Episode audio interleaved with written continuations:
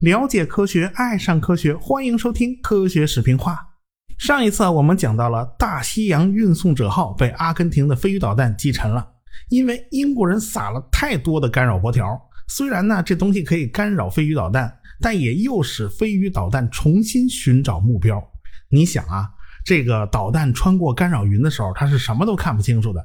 等它穿出了干扰云以后，哎，它前面就没有什么东西做障碍了，它就开始重新寻找目标。结果这个雷达就直接发现了大西洋运送者号，哎，这这回波最强了。于是这导弹奔着大西洋运送者号就扎过来了。这大西洋运送者号它是商船呢，上面既没有干扰波条，也没有预警装置啊，最后就眼睁睁看着飞鱼朝自己过来，它是一点办法都没有，只能老老实实挨打。英国人后来呢也做了反省。在第一次海湾战争的时候，英国人释放这个干扰箔条啊，就非常谨慎。有一艘四二型驱逐舰在遭到伊拉克导弹攻击的时候，他甚至选择不释放干扰箔条，就这么硬扛。因为啊，它附近呢就是著名的密苏里号战列舰，它是给密苏里号战列舰当护卫的。万一啊，你吭吭吭放干扰箔条啊，这个伊拉克导弹被你干扰了以后，就直奔着密苏里号去了，那麻烦就大了。当然了，英国人这是好意，他宁愿自己的船承担风险，毕竟密苏里号比较珍贵嘛。但是话又说回来了啊，这个密苏里号啊，他还未必真的就怕这一枚反舰导弹。二战以后建造的那些导弹驱逐舰的导弹巡洋舰呢？它一个比一个皮儿薄，它根本就不经打。但是人家密苏里号装甲带那真是厚啊啊！你跟人家真是没法比。就反舰导弹那一百多公斤的战斗部啊，还未必就能给人家造成多大损失。当然了，打中上层建筑那是另当别论了。好，扯远了，我们还是说回这个大西洋运送者号。当时的英国安德鲁王子他才二十多岁，他是海王直升机的驾驶员。他呢也随军一起远征到了福克兰群岛。这个安德鲁王子因为经常飞行，他看到的事儿啊就比在船上看到的要多多了。比如说他在空中执行任务的时候，啊就远远看到斯坦利港方向火光冲天，烟尘滚滚。他也不知道咋回事儿后来一打听才知道，哦，原来这是火神轰炸机轰炸了斯坦利港，哎，被他看见了。这个飞鱼导弹攻击大西洋运送者号的时候，这安德鲁王子刚好也在空中执行任务。他是亲眼看到这个飞鱼导弹一拐弯，直接奔着大西洋运送者号就去了。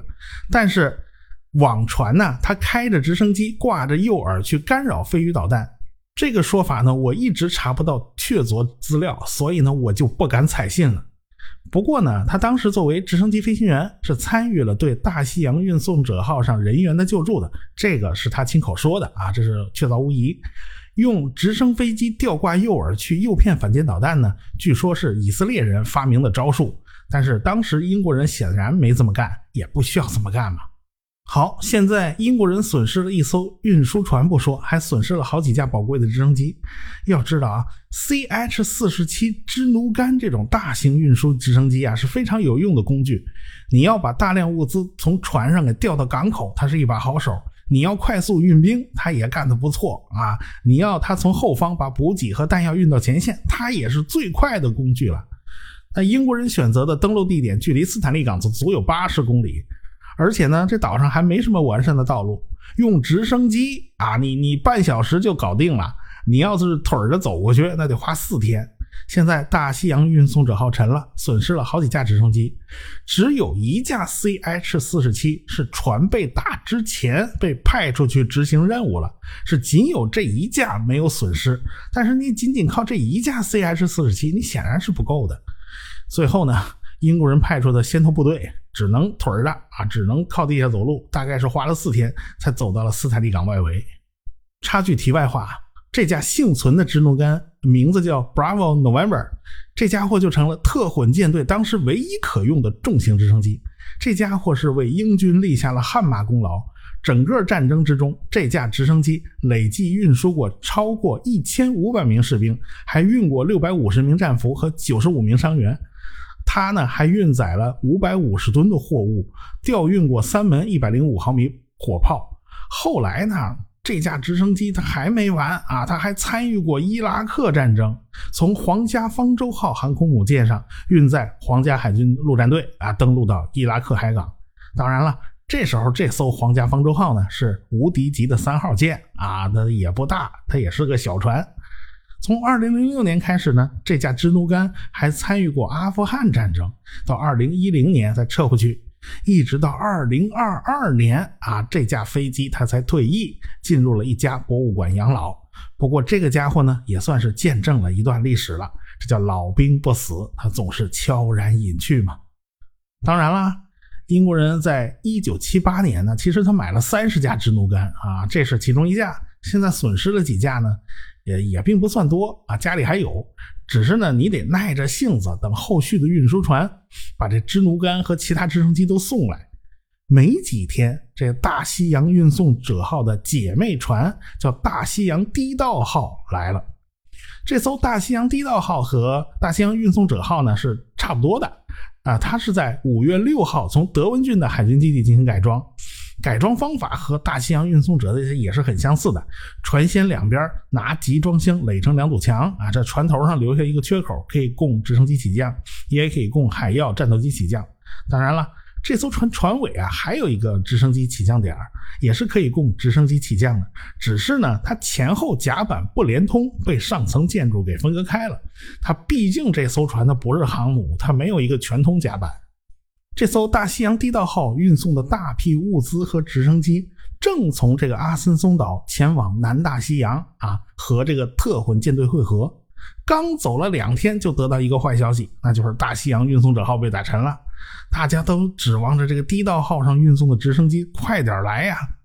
大西洋地道号上运载了八架海王直升机和二十架。威塞克斯直升机虽然这些直升机呢比不上这个 CH 四十七能装，但是它也比没得用要强啊。这大西洋地道号到了以后，马上就把所有的直升机转移到了航母上。这些直升机啊，可以说是雪中送炭，让英国人恢复了一部分快速推进的能力。地道号呢，就一直在南大西洋的马岛周围转悠，它一直没有离开。这艘船呢，就成了直升机的一个后勤基地。这大西洋地道号承担了四千次直升机起降，为直升机加了五百多次油。这英国人后来呢，在斯坦利港西南方的菲茨罗伊村也发起了登陆行动，这阿根廷空军就派飞机过来轰炸。这低道号是眼睁睁地看着军辅船叫加拉哈德爵士号和特里斯特拉姆爵士号被阿根廷人的 A 四攻击机给炸伤了，造成了五十三名英国人丧生，一百多人受伤。这低道号呢就赶快开过去救援呢，救助了大概有一百七十人。阿根廷空军呢在这次空战之中呢有七架飞机被击落。这个时候，英国人的登陆部队已经到达了九千人了，从多个方向逐渐逼近了斯坦利港。阿根廷守军呢，大概有一万人，主力呢都在斯坦利港。说白了，这点人呢，他根本不够啊！你看看现在那俄乌战争，打一村子啊，就得好几个旅过来。再说了，阿根廷这一万守军呢，士气低落啊。这阿根廷空军的表现真的没得说，是非常非常的英勇。但是他海军就孬了呀。这海军根本就不敢出击呀！这贝尔格拉诺将军号一沉，他们就彻底没了士气。阿根廷陆军士气也不高，因为海军的军舰不敢出击，这运输船被人家英国人打沉了一艘，打伤了一艘，这游船也过不来，那补给都困难。所以啊，那岛上的守军也没什么精神头，在英军的立体进攻面前，这阿军根本就抵挡不住，最后呢，只有投降了事。马岛战争就此结束了。你要说这场战争的规模大吧，它还真的不算大；你要说它水平高吧，还真的不能算高。阿根廷没有好的飞机导弹，它英国也没有，双方的短板都是很明显的。但是衰弱的前任霸主他还余威犹在呀。英国人是抓住了主要矛盾的，那就是利用海空力量对马岛进行封锁。你只要封锁的够长，阿根廷守军他肯定软了啊！这阿根廷人说是在家门口作战，其实呢，这六百公里他也根本就不算近。阿根廷人支援马岛啊，他也有很多困难，所以英国人才能凭借手中有限的轻型航空母舰和耀式舰载机，他达到作战目的。但凡这岛离阿根廷再近一点啊，那英国人就没这么方便了。当然了，英阿马岛战争也暴露出英国远洋航母舰队的诸多缺点。比如说啊，电子战能力不行。你要电子战能力行的话，何至于谢菲尔德被打沉呢？还有就是航母吨位太小了，你没有办法起飞预警机啊。你但凡要有预警机的话，何至于把那些四二型驱逐舰拍出去当雷达哨舰呢？那玩意儿太危险了。而且要式飞机的能力也太弱了，被人家 A 四天鹰攻击机几次突破了空中防线，几次把铁炸弹扔到船上。这都什么年代了？你连这种飞机都防不住吗？所以这也体现出英国的防空能力薄弱。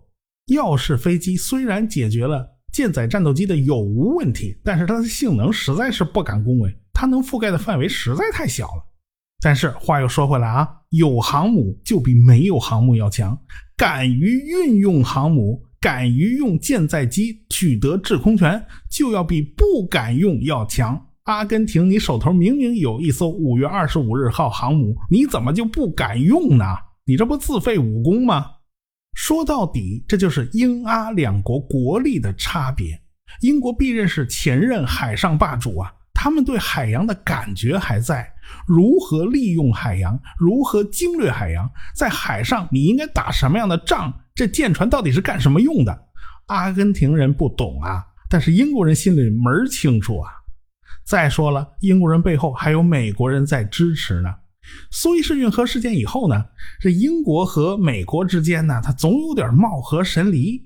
因为英国人很明显在这件事上是被美国人从背后摆了一刀嘛，所以这一次美国人又要做出选择了。那加尔铁里呢，他也是美国的朋友啊，在这两个朋友之间，美国人到底帮谁呢？说到底嘛，这个天底下说英语的民族，他还是一家亲呢。美国人最后选择了支持英国，英美之间呢也就恢复了过去的那种亲密的特殊关系。这次呢，英国人也感觉啊，这个好像欠了美国一个人情。从此开始啊，这撒切尔夫人和里根总统几乎就是一搭一档啊，就有点夫唱妇随那意思。尽管他们俩不是两口子，但美国有啥政策，这英国总是积极响应啊，这也算是英国对美国的一种回报。不管怎么说吧。这场战争其实有某种前哨战的意思，对未来的作战样式呢提供了某种启示。有几场战争啊打的都很难看，双方呢频频失误，比如说西班牙内战，比如说俄乌战争。但这些战争之所以难看，就恰恰是因为处于新技术、新战法的转折点，有很多东西到底该如何使用，大家都还没摸着门呢。因此呢，总是拿先进的武器打了一场稀烂的战争，啊，还是用以前的经验在使用这些新鲜武器。但是我们也应该客观看待啊，吸取其中的经验教训。马岛战争发生的年代呢，我那时候还在上小学啊，我依稀记得我小时候参加我老爸单位组织的一个小规模夏令营，参观了北航的航空馆。因为我们家那单位跟北航那边关系特别密切，具体的年份我不记得了，反正就是八十年代嘛。那个时候北京小汤山的航空博物馆还没建立呢，要想看这些航空装备呢，北航是个不错的地方。我去北航看到了他们导弹教研室里所有的模型和实物，后来参观了北航航空馆里的那些老式飞机，那都是藏品了。我记得是在一个很大的机库里面。摆了若干张小板凳，还有马扎前面摆了台大电视，就是当时日立的那种二十寸的大电视，里面放的就是有关呃介绍马岛战争的录像。我记得我那个小马扎啊，就是在诺斯罗伊普 P 六幺夜间战斗机的机翼底下，这是北航的藏品嘛。旁边不远处呢，就是日本那个八嘎樱花自杀炸弹啊！我这个场景我记得很很清楚，年头长了，脑子里面呢只留下了一些静态画面，动态的是没有了。反正呢，马岛战争是我记事儿起以后发生的第一场现代化战争，此后发生的每一场现代化战争都在触动我们的神经，毕竟我们当时已经落后了很多年了。我相信呢，北航的师生们对那场战争中使用的武器肯定是研究了个底儿掉啊。我相信我们国家国防科研单位的那些个研究人员也都没闲着。我是那个时候第一次知道了什么叫做飞鱼导弹。此后不久呢，我才知道我老爹参与设计的那种导弹就叫做中国飞鱼啊。同样是在一九八二年年底，澳大利亚决定把他们那艘墨尔本号当做废铁卖掉。本来呢，他们打算从英国人手底下买到无敌号。无奈英国人要打仗，那干脆不卖了。所以澳大利亚人是什么也没买到。他们还想买一艘正经八百的航空母舰，能够起降 F 十八大黄蜂的那种。后来想了想，还是算了。所以最后澳大利亚人是什么都没买。大家回顾一下啊，我们以前是提到过这个墨尔本号的，它本来是威严级的首舰，叫威严号。标准排水量一点五万吨，满载排水量两万吨，长度二百一十三米，宽度是二十四点三八米，它的航速可以达到二十四节。但是因为它的建造时间太晚了，导致这批军舰二战结束的时候它还没完工呢。既然战争都打完了，英国人也就不着急了，咱慢慢来啊，先先放在那儿。后来呢，倒是澳大利亚看上了威严号和它的姐妹舰叫可布号，那干脆就买回去呗。英国人本来就负担不起这两艘船了，这个建造军舰他要花钱，养军舰他还要花钱。现在反正也不打仗了嘛，他们也乐得大甩卖。据说呀，一艘船只卖十英镑啊，这太便宜了。但是因为这两艘船还没建完，完成建造的那些费用需要澳大利亚自己出啊。咱总体来讲，价钱还是划算的。这个可布号呢，它就原样不动，完成建造即可。造完了以后拉回去，改名叫做悉尼号，但是威严号就必须进行大改了，按照当时最新的技术进行改造。这艘船在改造期间恰好碰上了航母技术的大变革呀，所以这条船改造了一条5.5度的倾斜甲板，而且安装了蒸汽弹射器和助降镜。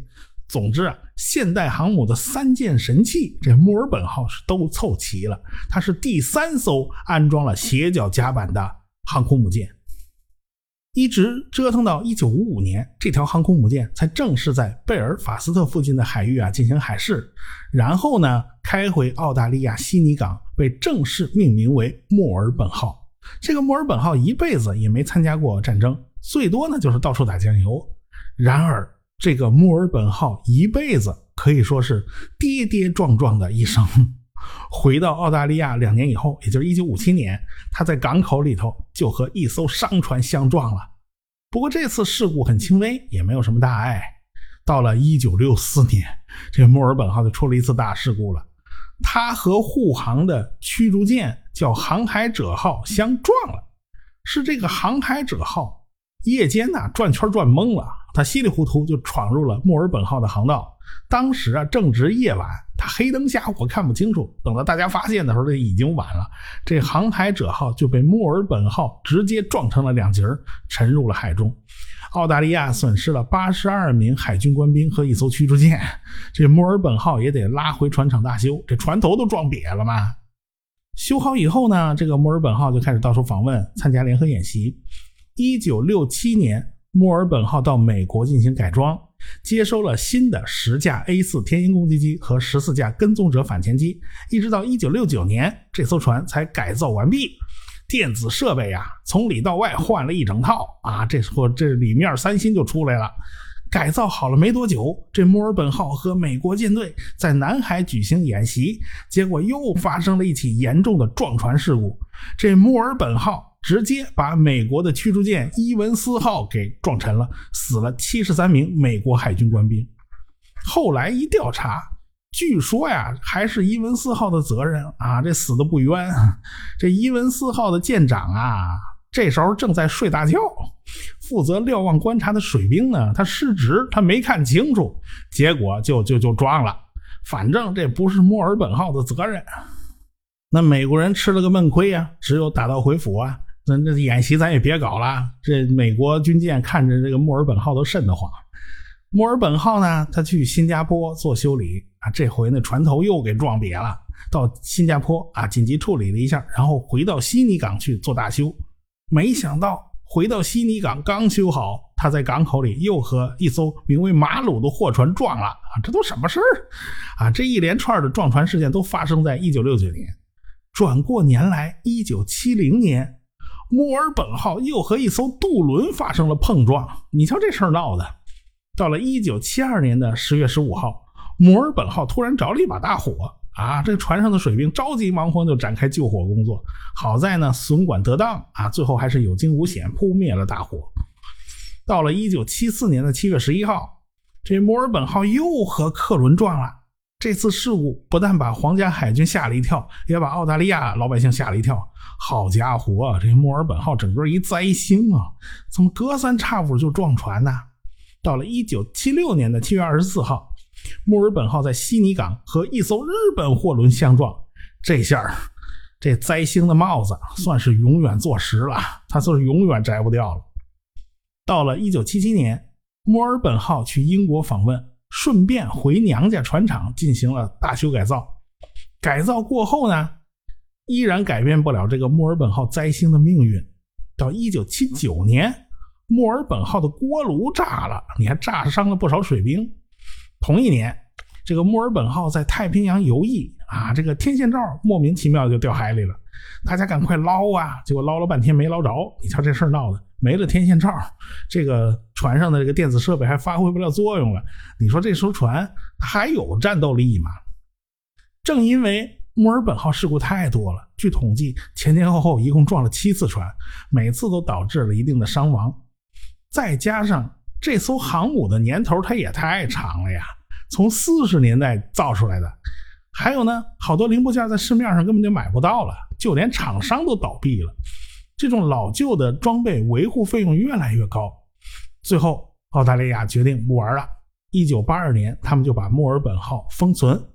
他们本来和英国人都谈好了引进无敌号代替一下，无奈英国人在一九八二年恰好赶上马岛战争。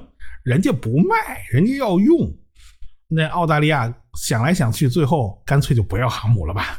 一直到一九八二年年底，他们决定把墨尔本号当废铁出售。这艘船呢，它毕竟不是废铁呀，你要把它变成废铁，你得把它拆了呀。这个拆船它也得花钱。这艘墨尔本号居然它就一直卖不出去，一直到一九八五年。香港的华联船舶有限公司才以一百四十万澳元的价格成功竞标，啊，就是拉到广州拆解。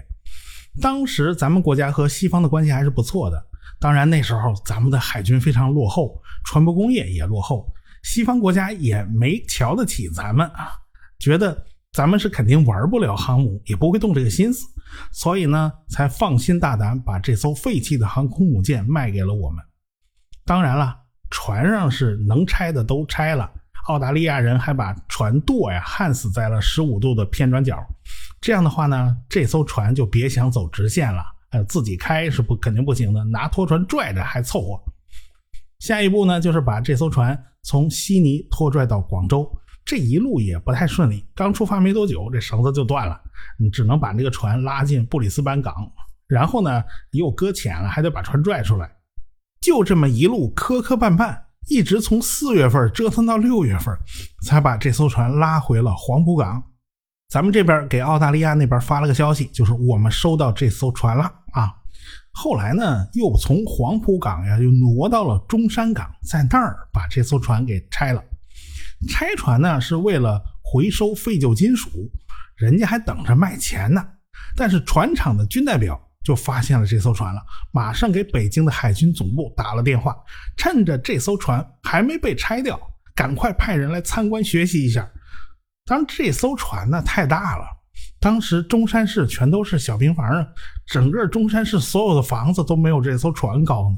这话呢是张召忠张局座说的，他是亲历者呀。接到这个电话以后，海军装备部马上就行动起来了，调集了三十多位专家，是老中青三代结合，一起来到了中山的船厂。一看到这艘船呢，大家都被震撼到了，因为当时我国最大的军舰排水量不过是三千吨，这艘船满载排水量两万吨，这在我们国家的技术人员眼前那就是一个庞然大物。这也是我国技术人员第一次与西方建造的航母有了一个亲密接触。在此之前呢，海军的刘华清司令员在一九八零年曾经登上过美国的航空母舰，但是美国人呐，只许看不许摸，所以呢，才留下了那张刘华清司令员前倾着身子、伸着头，想要看清楚美国舰载直升机的照片。现在再去看那幅照片啊，真觉得是有点心酸的呀。海军这三十多位专家上了船以后呢，就把整个舱室进行了测绘。咱们的工程技术人员做事啊，从来都是一丝不苟的。这艘船上的主要设备虽然都被拆掉了，但是还遗留了不少乱七八糟的物品。张局座在船上啊，还捡到了几本英文书啊，他还挺喜欢。船上呢，还遗留了大量的作战图等等资料啊，这些东西呢，澳大利亚人都懒得收拾。蒸汽弹射器啊，阻拦索的组件大部分都已经拆掉了。但是有些东西呢，它拆不掉，比如说蒸汽弹射器的基座，它就拆不掉。我们就凭着对这些残缺不全的零部件的了解，就开始了我们自己研发弹射器的道路。尽管这个蒸汽弹射器到最后也没用上，但是呢，技术储备还是保留下来的。说实话，西方人当时实在是低估了我们的雄心壮志和坚韧不拔的毅力。我们能几十年如一日的坚持下去。这份耐心是很多其他国家和民族所没有的，这是他们最大的一个失策。他们真的是小看了我们。那时候张局座只有三十三岁啊，那时候他还是个年轻人呢。专家团队里面最老的已经六十多岁了。他们谁都没想到啊，要再过三十多年，中国的航母梦才能够梦想成真呢。真到那个时候呢，局座已经是两鬓斑白了。不管怎么说，从那个时候开始，一个东方大国对航空母舰的渴望就此被点燃了。这颗种子就是在那个时候埋下的。好，咱们话分两头，该说说美国人了。就在马岛战争打完之后的1983年，有一座小岛上的混乱局势又把美国人给牵扯进去了。美国人已经十年没打过仗了，而且越战的教训让他们轻易不敢在海外动武。那么这次美国人为什么又按捺不住了呢？我们下回再说。科学声音。